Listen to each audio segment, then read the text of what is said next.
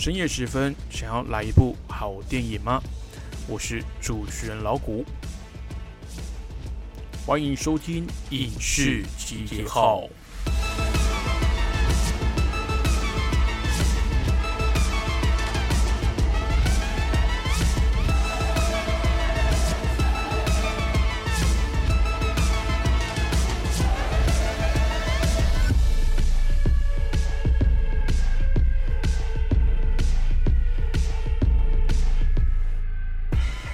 Hello，各位听众朋友，晚上好，欢迎继续收听《光华之声》。您现在听到的是影视集结号的节目，我是主持人老谷。那上礼拜啊，老谷本来要去电影院看这个真人快打的呃真人版电影哦，那念起来有点绕口啊，但就是这个《Mortal Kombat》。如果有在玩电玩的听众朋友呢，应该非常熟知这个算蛮长青的一个格斗系列的作品。那在各平大平台，不管是电脑还是这个呃电视游乐器上面，都有推出过相关的游戏。那因为上礼拜在处理一些其他的事情，就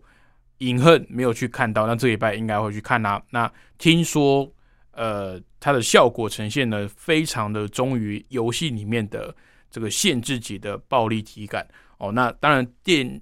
电影本身的分级呢，也是限制级的。那到时候老谷再好好的呃进去感受一下，再跟各位听众朋友报告。因为呃之前老谷有提过，这个电玩的作品也好啦，这个小说的作品也好，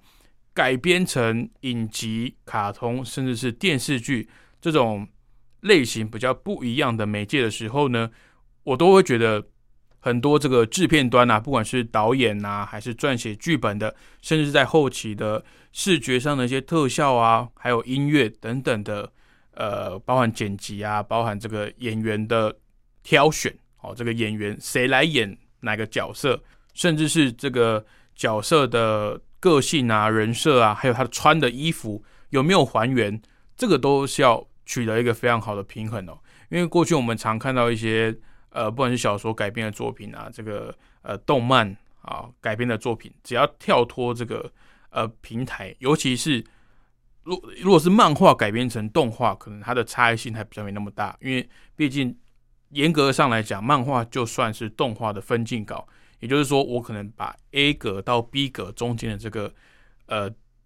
漏掉的动作呢，用这个动态的捕捉，或甚至是呃电脑的。处理后置的技术，或者甚至是用手绘的方式，把中间这个几个缺少的动作把它填起来，让它动起来就可以了。但是漫画改编成电影，或者是卡通改编成电影，甚至是纯文字性的这个小说改编成电影，往往都会犯一个蛮致命的错误，就是要么太忠于原著，要么太不忠于原著。但是我必须要先澄清，其实我个人呢是觉得。没有什么呃改编一定要忠于原著这回事哦，因为他都打改编了，哪怕是有一些呃可能是真人真事的故事，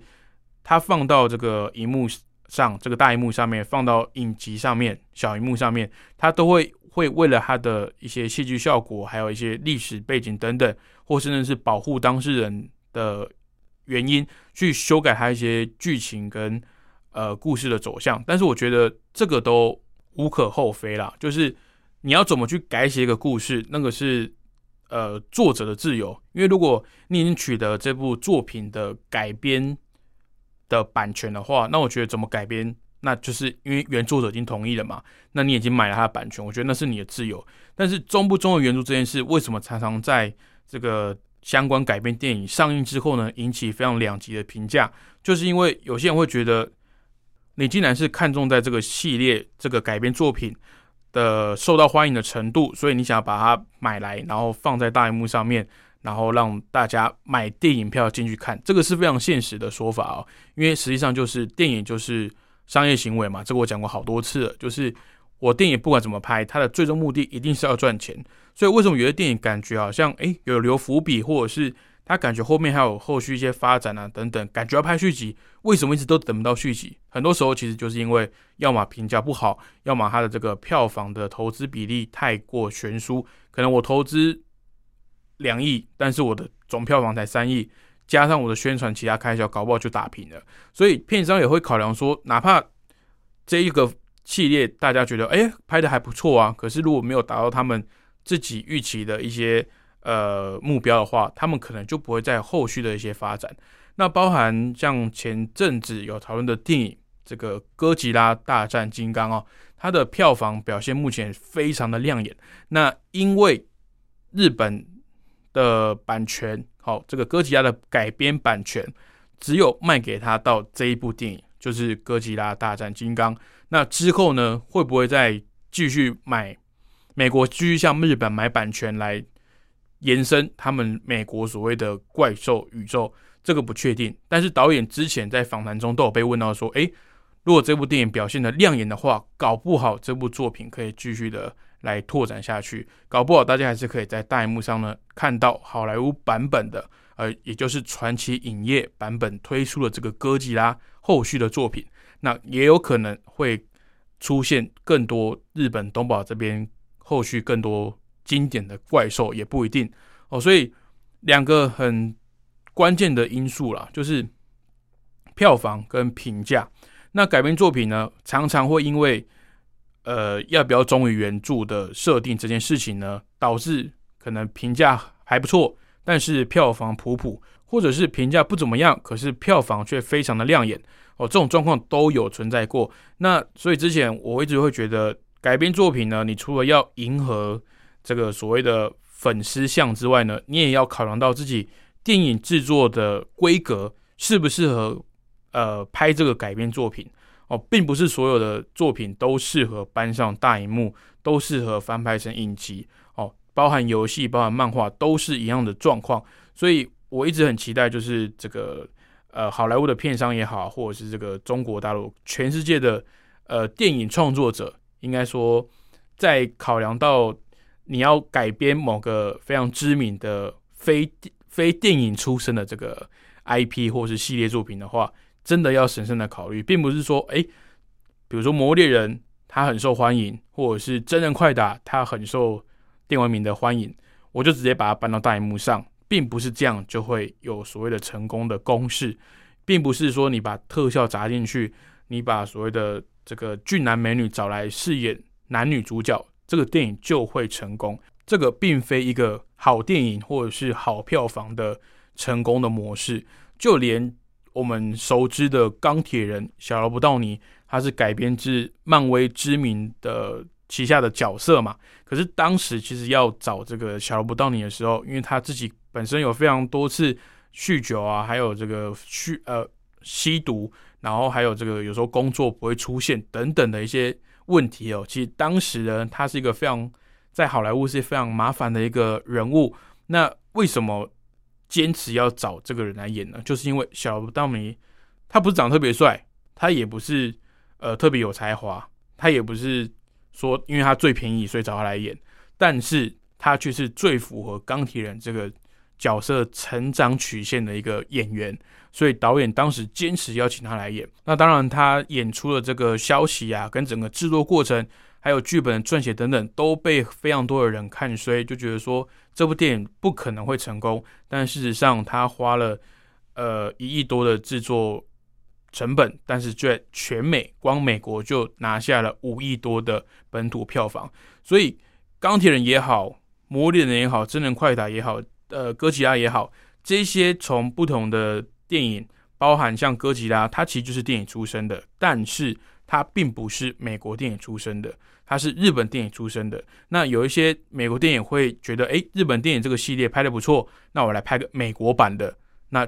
如果不善加的去经营，不重视他这个哥吉拉这个角色，这部电影它原本象征的意义，然后去做过多的呃改编或者是篡改他的故事的精神的话，就会发生像一九九八年库斯拉的这个惨剧哦。就是评价普通，然后票房也普通，然后结果在这个哥吉拉的粉丝们里面，这部电影就是一场灾难哦。所以很多导演啊，很多演员想要尝试这个改编剧本，但是后期都呃大应该说大部分啊，大部分都吃了亏的主要原因，就是因为他们没有理解到他们要改编作品的这个精神哦。那我讲了这么多，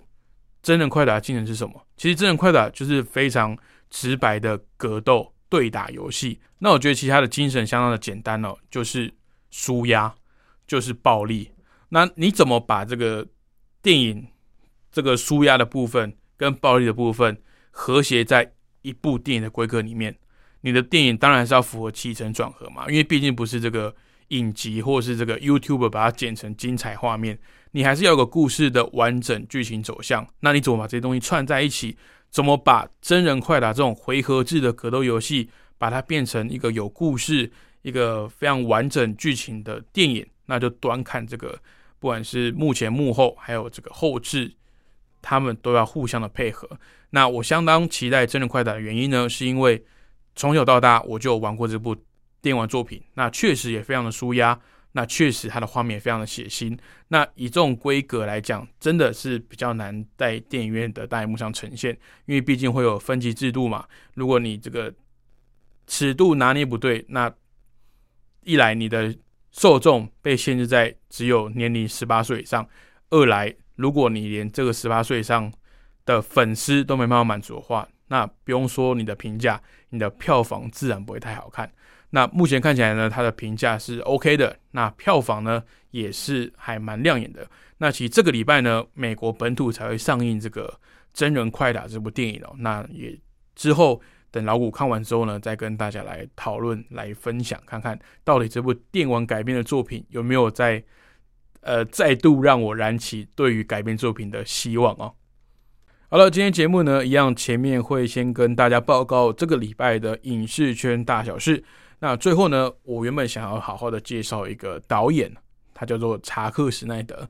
在上个月的节目里面呢，也常常提到这个名字。他就是《正义联盟》三百壮士的这个导演哦。那他其实，在好莱坞的这几年呢，他的作品也好啦，他的这个指导的风格，其实都受到了非常两极化的评价。喜欢他的人呢，会爱他，把他拱上神坛；但是讨厌他的人呢，真的是会恨他入骨。那他指导的电影呢，也分成非常多的面向，像是有《三百壮士》啊，这《正义联盟》啊，这种比较阳刚性的作品。那也有导演过这种呃活人生吃的这种丧尸电影，就属于比较小品、另类的风格的电影。那也有导过像《猫头鹰守护神》这种。动画片哦，就是受众是小朋友的动画片。那其他的这个导演的风格啊，其实都受到非常多的讨论。那今天也邀请到一个在 YouTube 界，还有这个哦，其实不能说 YouTube 界，因为他其实在十多年前就在这个无名小站的部落格上面有开始更新写一些影评。他自己非常喜欢写文章，那也非常有才华，那也非常喜欢看电影，所以在各个平台上面，不管是呃，脸书啊、IG 啊，还有个人的 YouTube 账号，还有甚至 Podcast 的频道上面呢，都有讨论每个礼拜这个影视圈发生的事情，还有他这个礼拜看过的电影，非常认真的一个影评创作者哦，他就是叉叉 Y。那之后呢，我们会请到他来帮我们介绍一下查克·史奈德这位导演到底是什么样的一位导演哦。接下来跟大家报告这个礼拜的影视圈大小事喽。第一则，我非常的兴奋啊，这是这个索尼 Sony 影业啊，宣布将与 Netflix 签约合作。这个北美二零二二年电影下档之后呢，将会直接在 Netflix 上面来上架。上个礼拜，美国索尼影业正式与串流平台 Netflix 签约，从二零二二年开始啊，所有的索尼影业推出的院线作品。将会在院线下档之后呢，在北美 Netflix 独家上架。这代表着未来将由索尼发行出品的《蜘蛛人》、还有《猛毒》、《蒙比斯》、《秘境探险》、《野蛮游戏》、《绝地战警》等等热门的作品，都有望在 Netflix 上面呢直接被看到。至于排定在今年底上映的《蜘蛛人》第三集啊，是否适用这个合约，还有待观察。不过，这是一个相当令人振奋的消息啊！之前老谷就有说这个。呃，串流平台其实最重要的是它的原创内容，就像电视台一样。如果你在播这部电影，别的电视台又在播这部电影，那我可能就会比说，哎，谁家没有广告，或者是谁家的这个画质、这个数位传输这个品质啊、音质等等，哪一家比较好，哪一家比较稳定？这这是一定是未来的趋势。那如果你除了有我的电影之外呢，我还有自己原创的内容，只有在我这一台可以看得到，那这个就非常的明显啊。竞争呢，一定是我比较优势。那目前的串流平台呢，包含这个呃 Netflix 啊，包含 HBO，包含这个 Amazon，包含这个 Apple TV，包含 Disney Plus，未来也会在这个台湾来上上架哦。那这些这么多的串流平台，就好像好多不同的电视台播映的内容一样，有一些重复，但是有一些原创，只有在他们家的电视台、他们家的串流平台才看得到。那会有很多朋友问我说：“诶，到底要选哪一个？”串流平台来订阅哦，因为毕竟知道一个月的这个薪水有限啊。我们都说这个梦想无限，但是薪水有限，我们不可能全部订阅嘛。那可能会挑一到两个来订阅。那到底该怎么选？那这个时候我就回答他们说：你当然是选你最常看的作品，或者最喜欢看的作品。那以目前来讲，我觉得网飞 Netflix 还是在这个全部的平台里面做的最广、最多。然后原创性也最高的一个串流平台哦，它既会去收购其他呃影业跟其他的平台推出的作品，也会自己砸重本去创作非常多的作品。那在未来呢，甚至你一些耳熟能详的大明星啊，比如说里奥纳多啦，比如说塞缪杰克逊啊、盖尔加朵等等这一些大咖的 A 咖的好莱坞一线的明星呢，都会来参演。Netflix 不管是影集或是电影，那在这个趋势下面呢，我觉得 Netflix 跟 Sony 达成的这个呃合作的协议，真的是非常聪明的。因为先前也有宣布说，呃，派拉蒙就是变形金刚还有这个境界的片商，他们也要自己做一个派拉蒙 Plus，他们也要自己做一个串流的平台。那当然。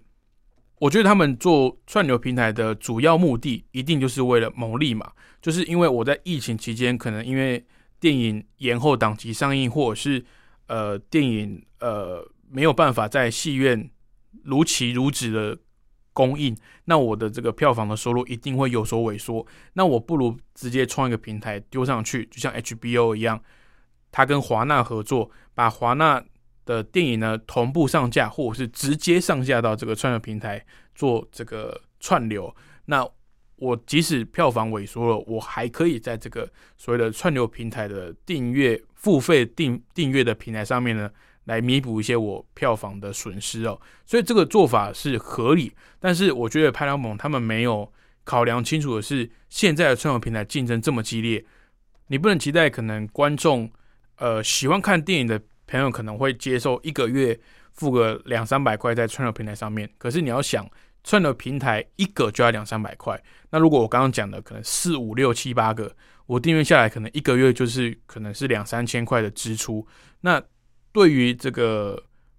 喜欢看电影来说，可能都有负担有点大的，更何况是那种可能一个月才看一部电影，或者是好好久好久才看一部电影，才会买一张电影票去。看有兴趣的电影来讲，那这个负担对他讲很显然是太大。那我觉得现在的串流市场是有越来越饱和的趋势。那当然未来也要端看各家哦，这个百家争鸣啊。当然谁推出的这个菜最香，谁家的餐厅就越多客人嘛。所以就是这个道理，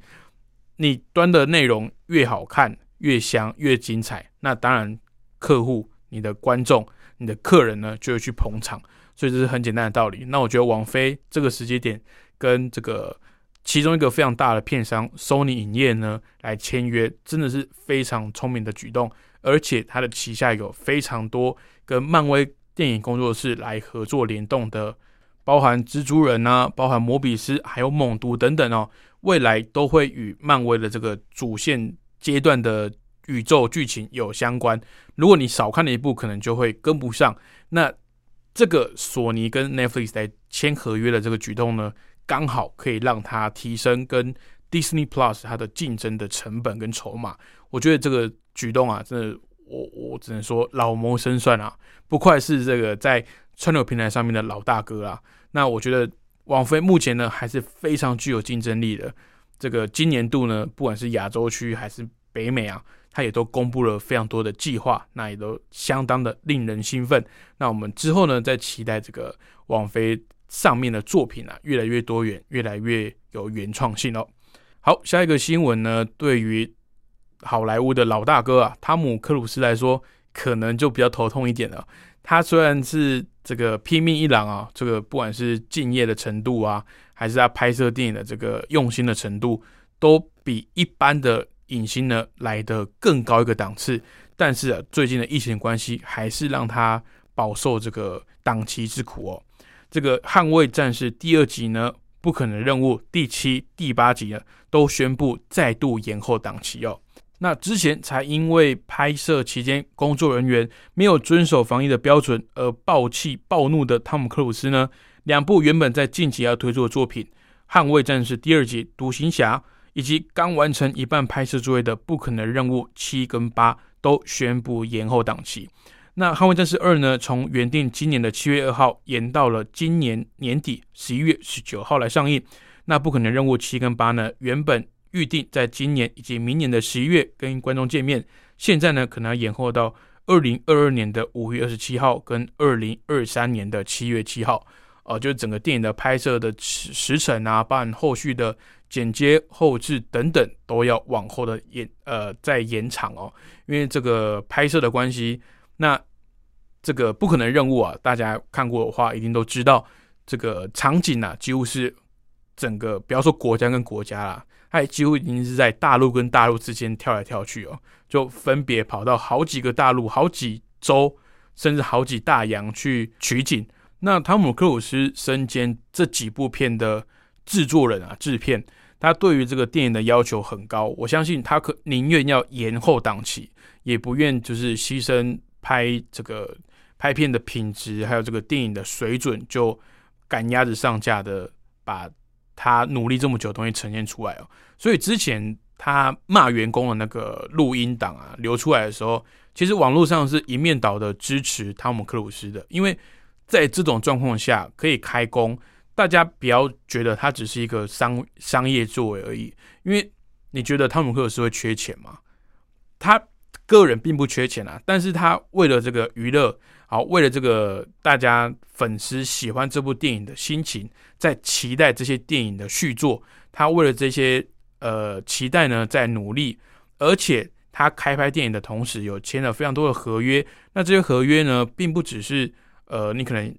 延长啊，会有一些保险啊、赔偿金什么这些后续问题，他还有就是创造了工作机会。那如果你电影延期的话，等于这些人。呃的工作就会不稳定，甚至要请他停工一阵子，那会影响到很多人的生计。尤其在这个背景下，就是疫情大爆发这个背景下，其实很多人是很难找到工作的。那电影圈呢，又是影响非常剧烈的一个行业之一，不管是相关的电影的从业人员呐，还有甚至是电影院的售票员呐，还有在电影公司上班的员工等等，都有受到这次的影响。那我刚刚提到，汤姆克鲁斯在这几部电影里面，其实担任的是制片的角色。那制片呢，不仅是要顾及这个拍摄的进度，还要顾及整个电影的品质跟拍摄的水平。那当然，以阿汤哥敬业的表现来讲，以他的演出、特效啊、呃特技，几乎都是他亲自上阵，这个演出的品质绝对是没有问题的。那导演也是过去跟他合作很多次的。那再来呢，就是他身为制片，还有一个非常重要的功能呢，就是要替整个剧组呢来省钱，来抓进度。那如果说今天在拍摄的期间呢，有工作人员因为违反了防疫的标准，而让整个档期延后，或甚至是甚至直接停拍的话，那当然后续影响的不只是电影本身而已，还有刚刚提到的这个这个这部片的。剧组合约的这些工作人员呢，可能他的生活都会受到影响。那这个呢，是阿汤哥他没办法去面对，也不想去看到，那也自己也没办法去负责跟承担的。所以他当时呢，才会这么生气的对这个违反规定的工作人员彪骂哦。那当然，网络上也是一片的支持阿汤哥啦。那也因为他的这个敬业精神呢，让大家觉得，哎，没关系，我们可以等他。那也希望阿汤哥跟剧组啊，目前幕后的工作人员都要把身体照顾好。那等到这个呃，大家都是在健康的状态下拍摄完电影，以最好的品质、以最好的水准呢，来呈现阿汤哥的这几部都是续集的电影哦。那当然，这个独行侠呢，已经是一部经典了。那不可能任务呢，后续七八集也是接续的拍，所以大家也是非常的期待。但是真的期待归期待，大家出门的时候，尤其是海外的听众朋友，真的要出门还是要注意自己的身体保健，要确实的戴口罩，然后也要保护好自己，保护好别人哦。好，紧接着这个新闻呢，也是非常令人振奋，终于，终于。巨石强森主演的《黑亚当》宣布正式开拍啊！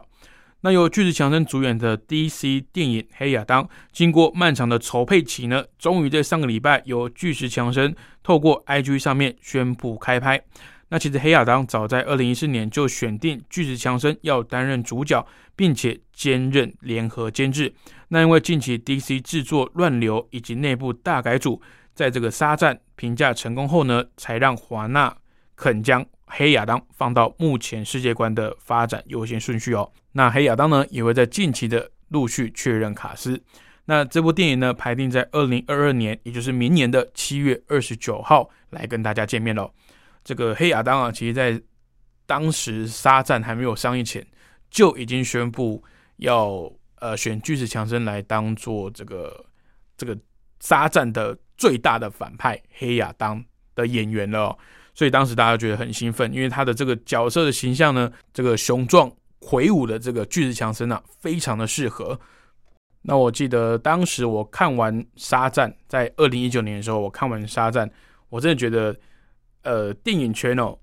需要多拍点这类型的超级英雄电影。为什么？因为它真的太欢乐了，它真的是会让你没有压力，然后没有什么顾虑的去欣赏一部电影，那纯粹的去。享受里面的那个欢愉的那个气氛哦，我觉得这是电影非常重要的一个一一一环啦。其中一个元素就是大家要逃避现实嘛，要去电影院其实去享受的。当然，有些人会喜欢看呃恐怖电影啊，或是剧情片等等的。那我个人呢是比较喜欢看这种科技类啦，这种呃科技呃科幻片，然后这种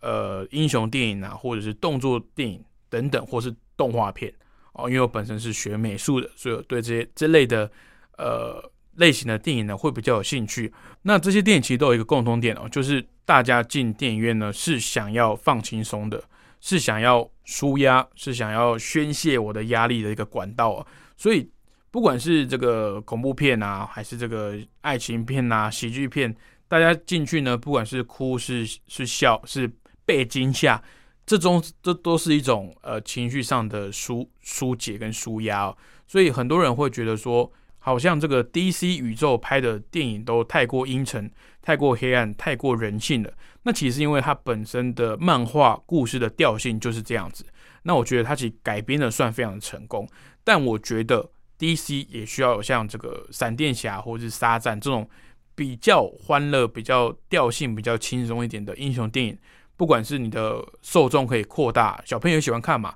小朋友也看得懂，那也能乐在其中。那大人呢，其实也需要这种比较轻松一点的、比较欢乐一点的电影呢，来想起来为什么喜欢进电影院来看电影哦。那当时我进电影院看《沙赞》的时候，我真的是觉得哇，没想到 DC 可以拍出这样子欢乐的电影。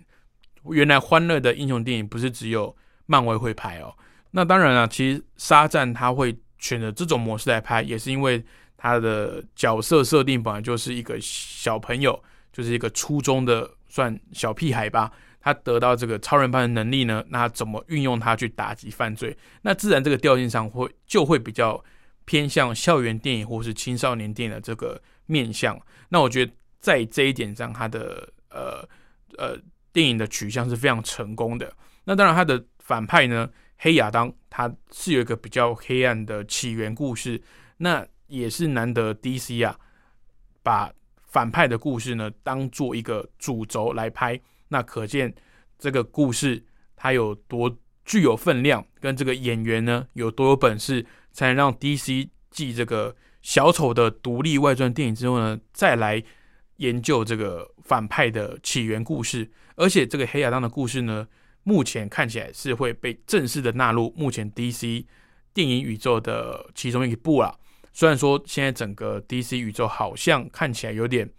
呃前景堪忧啊，就是不知道后面要怎么发展，就连这些演员的续约下一部电影在哪里也都不知道。目前确定的只有这个水行侠有第二集，然后神女超人有第三集，以及闪电侠电影正在开拍当中哦，在正在筹备当中，还没有开拍哦。这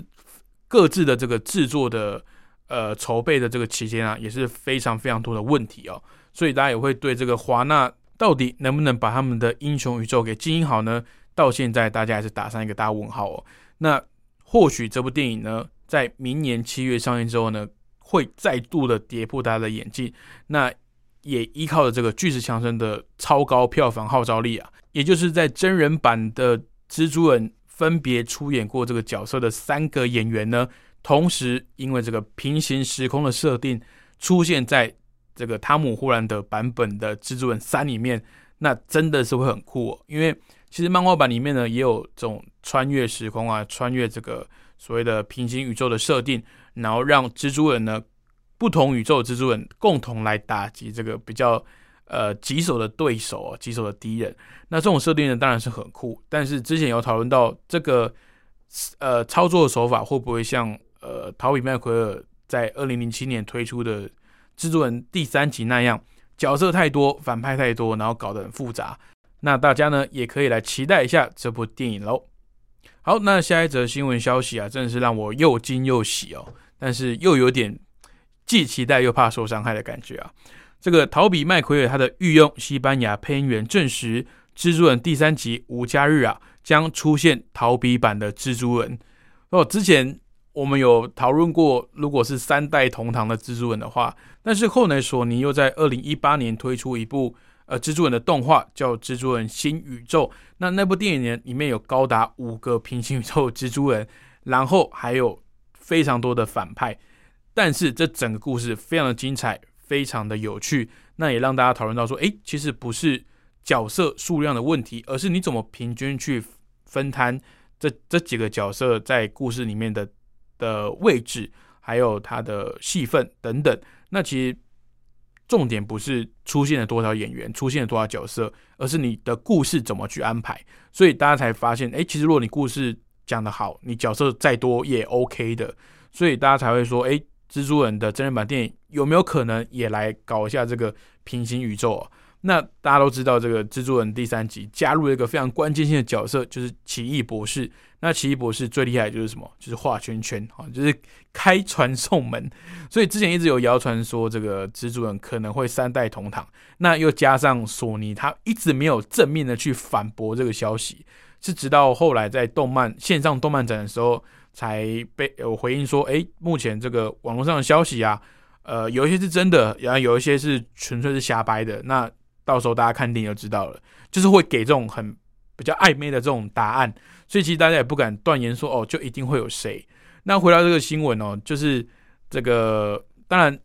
为什么会是西班牙的配音员，就是因为每个国家的这个观影习惯不同哦，所以有些国家的这个风土民情是不习惯看到字幕的。在美国上映的电影呢，原则上只要是英语发音的哦，英语系国家的电影，包含英国啊等等，只要你是英语发音，原则上它是不上字幕的哦。所以呃，为什么很多国际片啊，包含比如说华语片啊，还是这个呃外国国外电影，只要是非英语系的这个电影作品，很难打入到好莱坞的内部市场，就是因为他们不习惯看字幕哦。像之前。这个韩国大导演奉俊昊，他以《寄生上流》呢获得最佳导演、最佳原创剧本以及最佳影片，还有最佳国际影片的时候呢，他就有说过了：如果美国人能够包容彼此的差异，去接受那个三寸高的不同的话，那我们真的是可以好好的交流很多很棒的作品。三寸高什么意思？就是那个在电影荧幕下面三寸有没有？但但那个。字幕的高度啦，那我们呃华人不管是这个中文的电影啊，还是英文系的电影，其实我们都很习惯看字幕的，因为呃华文有一个呃中应该说中文啊，华语有一个很致命的一个呃缺点，应也不是说缺点，应该说很特别的一个特色，不能说很致命的一个缺点，应该说中华文化博大精深啊，有时候一些字啊一些词，它可能是同音但不同义。所以我们会瞄一下字幕，说：“哎，那是我听到刚刚那个样子吗？”或者是像有些人呃有些来信来抱怨说老古讲话的速度太快哦，有时候我也会提醒自己，讲到很兴奋的时候，放慢自己的这个语调。有时候讲太快，或者是有一些音调啊，或者是腔调不一样的时候，你讲话都是讲华文，都是讲中文，但是对方不见得听得懂你在讲什么哦。所以中文的电影呢，我们也习惯看字幕；这个非中文的电影，我们也习惯看字幕。所以这个问题对我们讲是还好。那为什么要讲这个？就是因为别的国家呢，可能会因为这个他们不看字幕的习惯呢，会请他们国家语言哦，比如说假设是我不看字幕好了，哪怕是英文发音的电影，我就会请一个中文的配音员哦。那在台湾这种状况呢，比较常是这个动画片哦，这个不管是皮克斯啊，还是其他国家的动画片，他为了受众是小朋友嘛，但是可能小朋友他看字幕的能力还没有那么厉害，就会请呃国内的配音的老师去。帮这些英语发音的电影啊，把它配成中文的发音哦，那让这个小朋友呢，他可能字他的字认识不没有那么多，可字幕来不及看，但是他直接听到他的这个发音呢，就可以直接知道哦，他的剧情跟对白是什么。那同样意思呢，这个西班牙的呃配音员啊，当然就是为西班牙的这个电影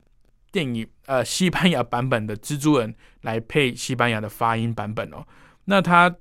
不小心呢，在个人的这个访谈中透露啊，自己正在与这个西班牙的索尼影业来接洽。那这个访谈一贴出来啊，大家都才惊觉说：“哎，你不是逃比麦奎尔的西班牙专属配音员吗？在西班牙里面，只要有任何好莱坞电影上映，有逃比麦奎尔的部分，都是由你来配音。那之前索尼也没有正面的回复这个三代同堂蜘蛛人的谣言。”然后现在你又说你要去配《蜘蛛人三》，那当然就是会被大家联想起来，说，哎，是不是这个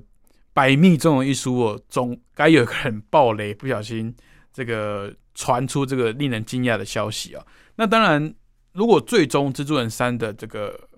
呃正式的电影里面会出现三代同堂，当然，呃，身为呃粉丝来讲会非常的惊喜啊。不过，漫威之所以要保护这个讯息啊，也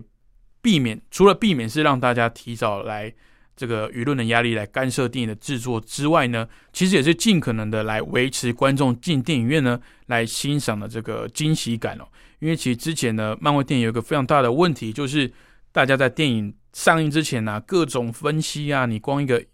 一版预告、第二版预告出来，就大家好像就把你整部电影都。故事情情节都拆完了，说哎，这个这个人可能会出现，这个角色在漫画里没有出现，所以他可能也会在电影出现，等等等等的分析，我真的觉得有点太过了。因为看电影如果是用这种方式的话，我反而觉得会不够尽兴啊。因为你在看电影之前，你少了那些呃惊喜感，因为其实你都全部都知道了嘛。那所以我说改编作品很难掌握，就是这个状态，就是如果是一个完整的起承转合的小说好了。你把它改编成电影放上去，其实我基本上你就会发生什么，会发生什么事情，我已经心里有底了。哦，谁会怎样，甚至是谁会可能因为这样死掉，我后续我都知道了。但是电影要怎么去呈现那个惊喜感，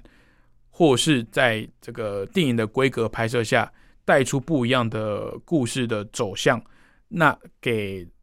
电影的粉丝满足之外呢，也给漫画系列的粉丝惊喜。哦，我觉得这个是非常拿捏的。那我相信未来不管是索尼还是漫威，甚至是 DC，他们在制作相关这个漫画改编的英雄电影作品的时候呢，可能要多去注意一下这个保密的环节啊。当然，这些电影都是大家非常关注的，但是这个保密工作没有做好啊。这个现在时代这么发达，这个手机按一下我就可以查到各种资讯了，真的会非常呃让大家说所谓的被暴雷啊，那可能会。多多少少呢，去减少了一点这个观影的乐趣啦。好的，以上是这个礼拜影视圈的新闻。那接下来的时间呢，交给一个我非常敬重的朋友，还有影评创作者，来为大家介绍一下查克·史奈德是一位怎么样的导演，以及他怎么从好莱坞崛起的哦。Hello，大家好，我是叉叉 Y，欢迎来到叉叉 Y，跟你看电影，让你看电影更有梗。二零二一年三月十八号可以说是 DC 漫画迷众所期盼的日子。除了是粉丝们期待已久的《正义联盟》导演剪辑版正式的在 HBO Max 上架之外呢，同时也是柴克·史奈德五十五岁生日之后的准备迎来东山再起的开始。这位来自美国的电影导演到底有哪些迷人之处呢？就让我们用一些时间来好好的介绍柴克·史奈德这位受到媒体关注的好莱坞电影导演，他的成长背景以及他所创作过的电影作品吧。柴克·施耐德全名为柴克里·爱德华·施耐德，出生于一九六六年的三月一号。美国威斯康星州的格林贝，他在高中毕业之后呢，就开始投入电影制作的幕后工作。他在二十三岁时毕业于加州的帕萨迪纳的艺术中心设计学院 （Art Center, ACCD），取得了电影系艺术学学士的学位。在 ACCD 的校友访谈之中呢，柴克·斯奈德多次谈到自己的创作深受成长过程中所接触的英雄作品影响，而这些在二十世纪晚期兴起的流行文化，也成为了他所谓创作的源头。Source。举凡是艾伦·莫尔的守护者，美国神话学家乔瑟夫·坎伯的史诗文学，鬼才导演史丹利·库伯利克的作品，让他在许多电影创作中看到了极具特色的摄影以及美术构图的风格。首先，他在2004年推出了改编活尸电影教父乔治·罗密欧的活尸电影《生人勿近》重拍的版本，活人生吃。故事内容描述了活尸疫情爆发之后的一群幸存者，躲到了大卖场内等待救援，并且呢，试着在这场末日灾难中求。生内容基本上和旧版的《生人勿近》雷同，但他将活尸从原本缓步行走的设定改为能够快跑，让剧情和气氛变得更加的紧凑紧张。他也为求真实，重新整修了一座废弃的大型购物中心，动用了大批特殊化妆师以及真实的临时演员，呈现出成群活尸的浩大场面。这群灵演之中呢，甚至还找来了真实被截肢的灵演来扮演断肢的活尸，可见柴克史奈德对电影细节的用心。电影仅仅用了两千八百万美金的制作预算呢，在全球创造了一亿美金的票房成绩。普遍正面的评价呢，让柴克史奈德在好莱坞电影圈打响了知名度。也因为《活人生吃》的成功呢，让他开始受到华纳兄弟的关注，而展开一连串的合作。他同时开始着手筹备多部改编或是原创的作品。从二零零七年到二零一七年的这一联盟，整整的这十年时间呢，可以说是柴克史奈德创作巅峰时期，也是多数漫画迷和影迷开始接触。柴克·斯奈德的重要阶段。二零零七年的《三百壮士：斯巴达的逆袭》，除了是柴克·斯奈德的第二部长片，也是奠定了柴克风格的重要作品。本片改编自美国知名漫画家法兰克·米勒的同名漫画，以西元前四百八十年波西战争的温泉关战役为主要故事舞台，描述古希腊城邦斯巴达的三百名战士在温泉关英勇抵挡成千上万的波斯大军来袭。电影不但捧红了当年饰演斯巴达国王的杰哈巴特勒，饰演王后的琳娜·海莉呢，也在后来的《冰火之歌：权力游戏》之中有亮眼的表现。片中有不少经典的桥段，都是依照原著漫画的构图加以还原，创造了不少话题，并且使用了大量的一镜到底和慢动作、慢动作、慢动作，还是慢动作，设计出不少极具特色的动作场面。大约六千五百万美金的制作预算呢，在全球创下了四点五亿美金的票房佳绩，是当年度全球票房排名的第十名电影，更也让柴克·斯奈德在漫画圈获得了正面肯定的名声，也让后来福斯影业呢制作了一部恶搞电影。这不是斯巴达。二零零九年，他推出了第三部长篇作品《守护者》，也是他第二部漫画改编的电影作品。故事以一九八零年代的冷战时期的架空历史为舞台，描述美国在二战之后呢，陆续出现了多位超级英雄，因为个别的争议行为以及能力过于强大，进而受到了政府严密的控管。守护者之所以被称作是高难度被改编成电影的漫画，原因不外乎是原著作者 Alan Moore 和好莱坞之间的恩怨情仇有关，加上守护者的故事观非常庞大，故事不仅仅只是描述超级英雄的遭遇，惊喜对比和交错的历史情节，还有漫画之中穿插了剧中剧漫画，复杂的叙事结构让守护者成为好莱坞长久以来的开发地域。首先，这部电影在千禧年前呢，原定是由二十世纪福斯和华纳兄弟共同开发，并且交由知名的英国导演泰瑞吉连所执导。最终呢，他以无法拍成电影的理由呢，辞去导演职位，后来改由环球影业和派拉蒙影业制作。经过了黑天鹅导演戴伦艾洛诺夫斯基、神鬼认证导演保罗葛林葛斯等人之手，这个烫手山芋呢，最终才回到了华纳兄弟手上。华纳最终找上柴克史奈德，却招来福斯、环球、派拉蒙等公司，因为版权问题闹上法院。经过长时间的协调，《守护者》电影终于敲定在二零零七年启动开拍，并且在二零零九年全球上映。一点三亿美金的制作预算呢，全球票房仅仅只有一点八五亿美金的成绩，让本片在商业表现上并不出色，但在评价上呢，呈现了相当两极的表现。除此之外呢，电影更是在院线上映一百六十二分钟的版本之后，在家用影音方面呢，推出了多出二十四分钟的《守护者》导演剪辑版。后来呢，又推出了有收录原著中剧中剧漫画改编动画，合推了共有两百一十五分钟的《守护者》终极剪辑版。纵观来看，柴克史奈德从《活人生吃》到《三百壮士》，再到《守护者》，足以看得出他渐渐建立起自己强烈的个人影像风格。对漫画改编电影采取了忠于原著的精神呢，直接移植漫画书的构图，成为电影分镜的方式，也导致片长过长，不得不让华纳高层在院线上映时呢，只是剪成两到三小时的缩减版本。另外呢，他在后来的二零一零年所推出的童书改编动画电影《猫头鹰守护神》，以及二零一一年原创的女性冒险电影《沙克同盟》，一部改编一部原创的电影，两者相比呢，即可观察出他在剧本和画面两者之间很难取得两全其美的平衡，而开始出现偏向负面的批评声浪。二零一零年所推出的《猫头鹰守护神》是柴克史奈德首部执导的动画电影作品。电影采用拟真写实风格的动画技术制作，呈现出有别于过去动画电影般的视觉感受。而在二零一一年的《沙克同盟》，则是柴克史奈德首度尝试以全女性角色创作的原创故事，描述生活在一九六零年代的女孩洋娃娃被继父强制送往精神病院之后呢，计划逃出病院的故事。剧情多半在女主角洋娃娃的幻想世界之中进行，并且以多层幻想的时空的互相对应交错的叙事，创造出一个相当特别的影像世界。不论是《猫头鹰守护神》还是《沙克同盟》呢，两部电影呢都获得了毁誉参半的评价，特别是《沙克同盟》对于女性剥削和贬义的描述，更有不少女性团体针对柴克史奈德物化女性，甚至是厌女情节的创作概念有所批评。但是有趣的是呢，两部电影在特效或是画面运镜、动作、气氛营造上呢，都获得了相当高的赞许，让不少评论者认为呢，柴克史奈德就是一位画面饱满、内容骨感的电影导演。然而呢，就在这两部电影被批评声浪淹没的情况之下呢，二零一三年华纳将 DC 漫画的集结大业交给了柴克史。奈德，并且宣布将推出以 DC 漫画知名的超级英雄人物超人为故事主体的超人钢铁英雄，邀请了当时因为黑暗骑士三部曲而打响知名度的克里斯多夫诺兰担任监制，以及撰写黑暗骑士三部曲剧本的知名编剧大卫 S 高耶执笔剧本，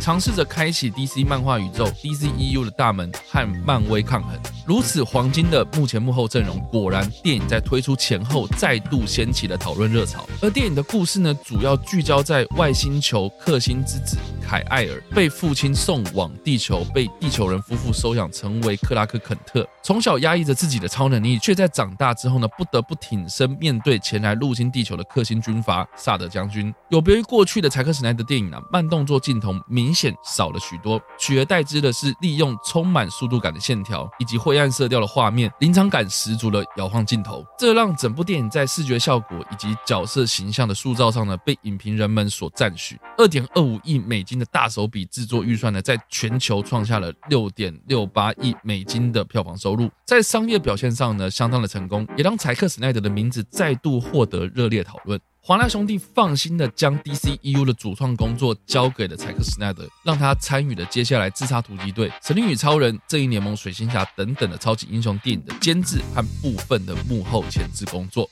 查克·史奈德本人呢，则是在二零一六年推出了 DCEU 的第二部作品《蝙蝠侠对超人：正义曙光》，延续了超人、钢铁英雄的故事，描述超人和萨德将军大战之后呢，蝙蝠侠因为惧怕超人所带来的外星力量，而不惜牺牲自己的名声与之对抗的故事。虽然二点五亿美金的制作预算，全球创下了八点七三亿美金的票房好成绩，却又再次的让柴克·史奈德老是被影评人批评的叙事缺点浮上台面，演员的表现。现视觉特效以及故事所创造出的史诗气氛呢，受人赞许。但是过于琐碎、严肃的叙事以及剪辑的方式呢，让不少习惯轻松活泼的超级英雄电影观众大喊吃不消啊！然而就在院线版本饱受批评之后呢，蝙蝠侠对超人正义曙光呢，在将近半年之后推出了终极版蓝光，更是收录了比院线版本还要多出半小时左右的剧情，才让这整部电影的完整样貌曝光啊！这半小时的剧情呢，更详细描述出了人物和剧情的前因后果，甚至还带出了未来这一联盟的剧情伏笔，为接下来的 DCEU 的故事达到了承先启后的作用。不少人认为呢，华纳高层为了迎合商业市场的，硬生生推出了删减。至两小时半的院线版本，只可惜木已成舟。DCEU 在接下来同年推出的《自杀突击队》再次的叠交，华纳高层不断干扰创作者创作的问题呢，一一浮现。而柴克·史奈德原定在蝙蝠侠对超人正义曙光推出之后呢，全新投入二零一七年上映的正义联盟拍摄工作，却在二零一七年三月遇上了养女奥特姆自杀的憾事，让他不得不因为家庭因素而退出了正义联盟的后期制作工作，并由曾经在漫威电影宇宙创下复仇者联盟盛世的乔斯·温登接手。柴克·史奈德依旧挂名为导演，接手后期工作的乔斯·温登则是挂名为联合编剧。但是很明显的，这部电影的调性或是叙事风。风格呢，并非柴克·斯奈德过去作品所见。加上过去华纳曾经推出过不少像是补考班的导演剪辑版本，许多影迷呢不断的敲碗华纳推出正义联盟的导演剪辑版，也期待着柴克·斯奈德能够尽快的走出少女之痛，重新回到他热爱的电影创作之上。而就在 DCEU 仿佛和查导风格渐行渐远之际，柴克·斯奈德在二零二零年疫情爆发期间呢，多次的在家举办和粉丝们看电影的线上直播活动，并且。且针对过去在拍摄《超人钢铁英雄》以及《蝙蝠侠对超人正义曙光》两部电影时的幕后秘辛进行分享。他在直播活动中面对粉丝的提问时，终于松口透露了华纳确定推出将由他重新剪辑制作的《正义联盟》消息，让期待看到柴克·斯奈德重回电影圈的粉丝们为之疯狂。